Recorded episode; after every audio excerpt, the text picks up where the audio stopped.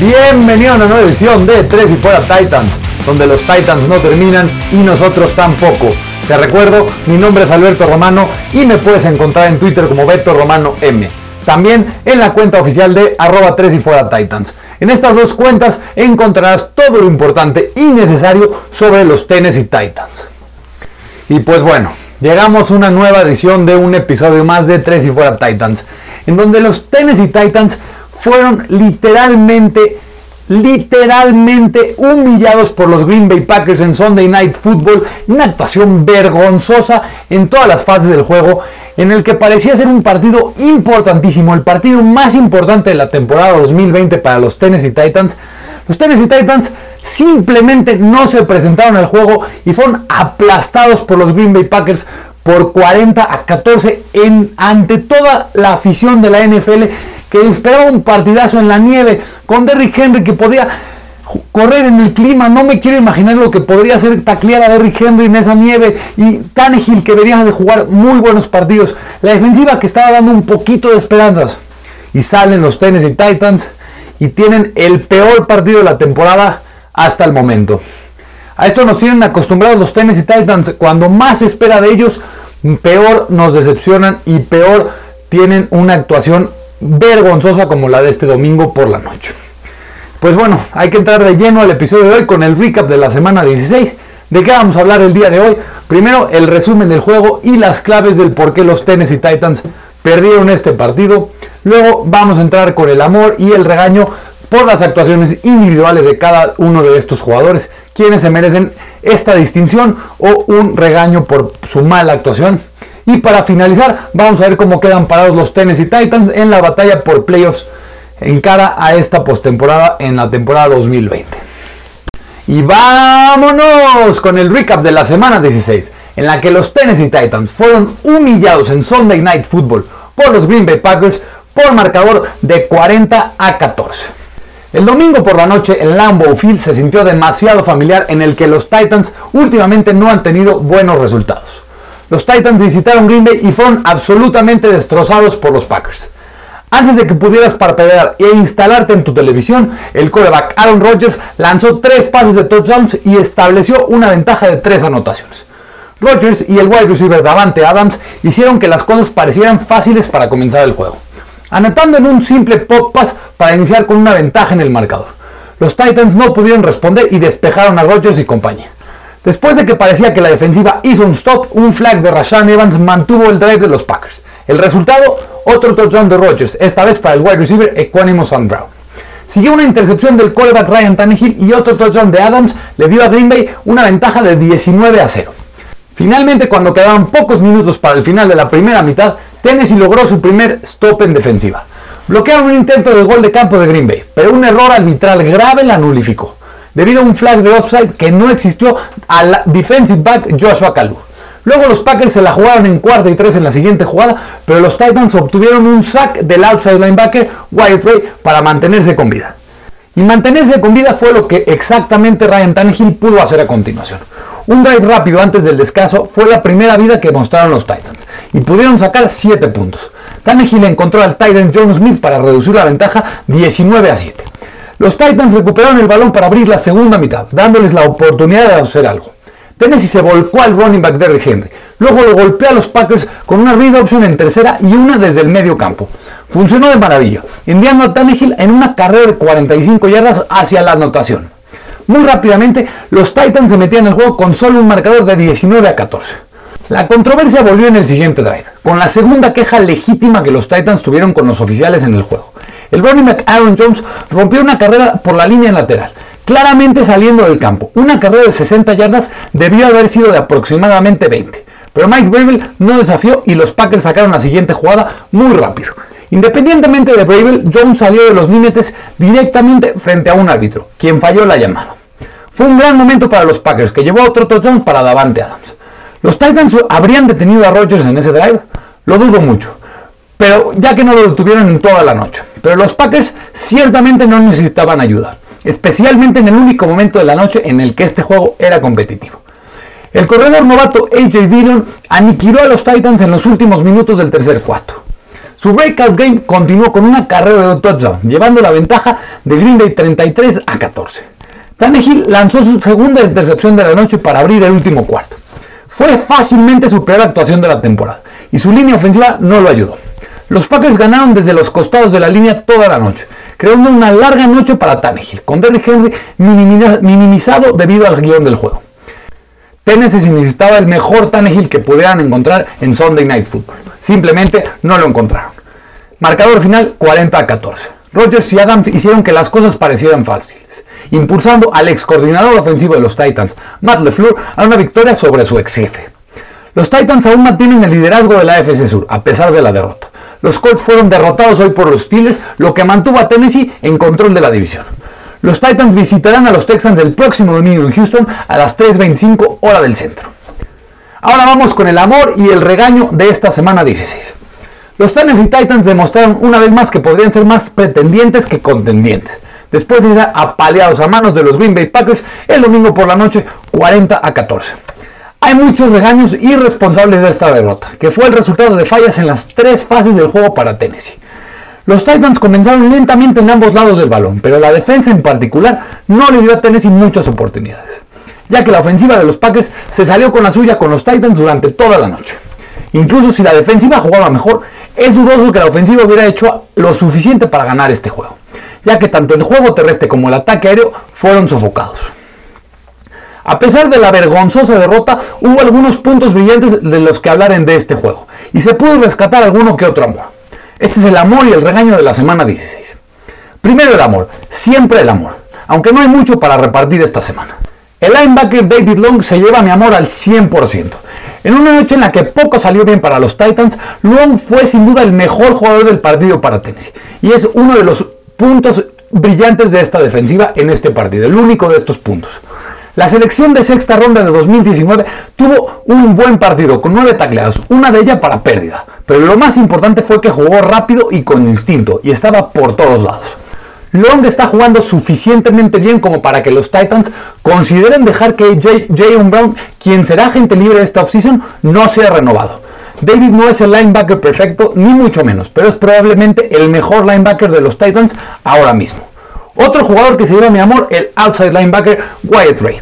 Los Titans no habían registrado una captura en 14 cuartos consecutivos, antes de que Ray consiguiera una en este juego. Ray acababa de ser promovido al roster esta semana y demostró que merece más oportunidades después de romper la muy, muy, muy, muy, muy mala racha de Tennessee en este aspecto de las capturas. Siguiente amor es para el cornerback Malcolm Butler. Butler consiguió su cuarta intercepción de la temporada en una jugada demasiado tarde en este juego. La intercepción no, terminó importando, pero Butler continúa jugando bien y es uno de los pocos jugadores defensivos de los que los Titans se están salvando en esta temporada y es uno de los pocos puntos brillantes o buenos en esta defensiva. Sí, permitió algunas recepciones también, pero en general fue un juego muy positivo para él. El último amor es para el running back Darrington Evans, pero por su actuación en equipos especiales. Los Titans tuvieron un poco de chispa en el retorno de kickoffs de Evans, quien promedió 24.2 yardas por regreso y el más largo fue de 31 yardas. En dos regresos, Evans colocó a los Titans en la yarda 30 o en una mejor posición. Si bien todo eso no parece mucho, es importante tener en cuenta que las condiciones del campo no eran excelentes durante este juego, y los Titans promediaban solamente 19.5 yardas por regreso de kickoffs antes de este partido. Estoy ansioso por ver más a Evans en este aspecto, especialmente en mejores condiciones. Ahora tenemos que entrar a lo feo, los regaños. El primero es para el quarterback Ryan Tannehill. Tannehill fue responsable de los dos touchdowns de los Titans, que incluyeron una impresionante carrera de 45 yardas a la anotación. Sin embargo, Tannehill no estuvo muy bien más allá de eso. Completó solo 11 de 24 pases para 121 yardas y lanzó un par de intercepciones. Una de ellas la dio a los Packers una gran posición de campo y finalmente un touchdown. La segunda intercepción de Tannehill se produjo con presión de los Packers, pero sí fue simplemente una mala decisión de su parte, ya que lanzó un pase mientras era tacleado que no tenía posibilidades de éxito. Este fue posiblemente el peor juego de Tannehill de la campaña 2020 y no ayudó mucho a disipar la noción nacional de que solo es un tipo más que le entrega el valor a Derrick Henry. Segundo regaño es para la línea ofensiva, especialmente su actuación en protección de pase. Si bien Tannehill estuvo mal en sus bloqueos, es justo mencionar que la protección de pases fue un problema en este partido, ya que el left tackle David Quisenberry era constantemente derrotado. O el right guard Nate Davis y el right tackle Dennis Kelly se turnaron para ser vencidos por el lado derecho. Los Titans simplemente no pudieron proteger a su mariscal de campo contra un buen rush de los Packers. Ahora los regaños en defensiva, el primero para el jugador que peor jugó en este partido, el linebacker Rashan Evans. Ya dije que el mejor linebacker del equipo por el momento es David Long. Un flag tonto por parte de Rashad Evans ayudó a cambiar este juego en favor de los Packers desde el principio. Evans tuvo un flag de uso ilegal de las manos en una tercera y diez cuando parecía que los Titans estaban listos para salir del campo en el segundo drive del juego. Lo que le dio a Green Bay una nueva serie de downs que usarían para anotar de nuevo. Tal vez haya una versión de universo alternativo de este juego en la que Evans no hace ese flag y los Titans se adaptan al juego en lugar de caer en un gran agujero muy rápido. Desafortunadamente vivimos en un, un universo donde Evans constantemente comete errores descarados y se acumulan a un ritmo que supera con creces su forma de juego.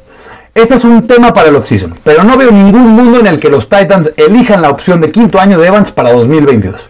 Regresará el año que viene, pero no me sorprendería que Tennessee comenzara a buscar alternativas y otras opciones en esta posición. Siguiente regaño es para el cornerback Adoree Jackson. Escúchame bien esto. Lo siento mucho por Jackson. Tener tu primera titularidad de la temporada en la nieve contra Aaron Rodgers y Davante Adams es muy difícil. Dicho esto, Adori quedó absolutamente cocinado por Adams, quien registró 11 recepciones para 142 yardas y 3 touchdowns en la noche. La mayor parte pareció venir a expensas de Jackson. Eso no convierte a Adori en un mal jugador, pero tuvo una noche muy dura. Estoy seguro de que querrá recuperarse ante Houston y buscar algo de confianza para los playoffs. Otra vez la defensiva en general se lleva un regaño gigantesco. Aparte del juego de David Long, una intercepción de Malcolm Butler y un sack de White Ray, no hubo nada que me gustara en la, defensa, en la defensiva de los Titans el domingo por la noche. Como es habitual, casi no hubo presión y la cobertura de la secundaria no fue lo suficientemente buena para mantener a raya a Aaron Rodgers y Davante Adams. Como si los problemas de la defensiva en pase no fueran suficientes, la defensa de carrera de los Titans fue patética. Green Bay totalizó 234 yardas por tierra, 6.3 yardas por acarreo, incluidas 124 del corredor novato AJ Dillon. En equipos especiales también hay regaños y es para el kicker Stephen Goskowski. El fallado kickoff inicial de Goskowski, quien aterrizó fuera del campo, colocó a los Packers en la yarda 40 y fue una mala señal para comenzar el juego.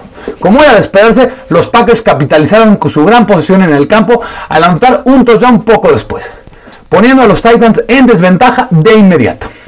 Ya es bastante difícil vencer a un equipo con los Packers, pero se vuelve casi imposible cuando le das a un mariscal de campo del Salón de la Fama una gran posición para iniciar el partido como esa. Por último, quiero dar un regaño muy fuerte al head coach Mike Bravel. Los Titans no parecían estar preparados para este juego, y esto recae ante todo en el coacheo. ¿Qué se suceda con la atención de la televisión nacional contra su ex coordinador ofensivo? Probablemente no le sienta muy bien a Bravel en este momento y no debería de ser así.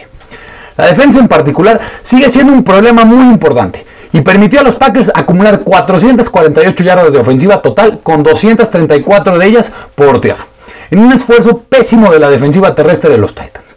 Está claro que Bravel y entrenador de outside linebacker Shane Bauer les ha quedado grande la chamba de manejar esta unidad. Pero ese es un problema que no se puede solucionar hasta el oxígeno. Por ahora, al menos necesitan encontrar una manera de inspirar algo de tipo de esfuerzo, algo de confianza. Realmente lo veo muy complicado. Y este es el amor y el regaño de la muy dura derrota de los, ante los Packers en la semana 16.